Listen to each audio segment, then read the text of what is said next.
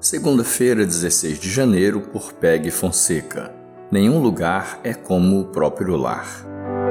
Chegando a determinado lugar, parou para pernoitar, porque o sol já se havia posto.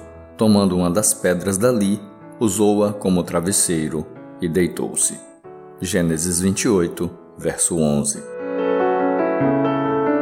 No final de qualquer viagem que minha família fazia, ao chegar em casa, minha mãe suspirava e dizia: não há nenhum lugar como o meu próprio lar. Na minha vida, porém, já passei por 32 endereços diferentes. Parece que vivo sentindo saudade, com o desejo de um dia chegar ao lar, onde posso fazer mais que pernoitar. Queremos ficar em nosso lar, onde temos família por perto, onde reconhecemos tudo e onde nos sentimos protegidos.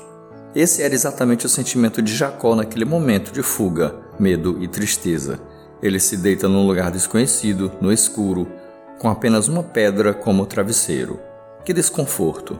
Mas esse lugar, aparentemente aleatório, era de fato o lugar do encontro com Deus. Esse lugar seria chamado Betel, ou Casa de Deus, a porta dos céus. Deus estava presente. Jacó não estava sozinho no escuro. Na presença de Deus, ele encontrou o verdadeiro lar.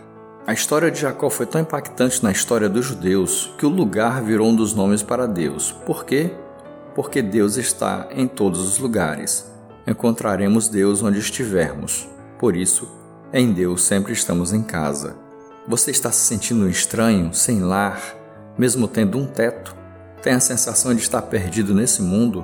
Deite-se, mesmo usando uma pedra como travesseiro. Fique tranquilo, porque onde Deus estiver, ali é o seu verdadeiro lar.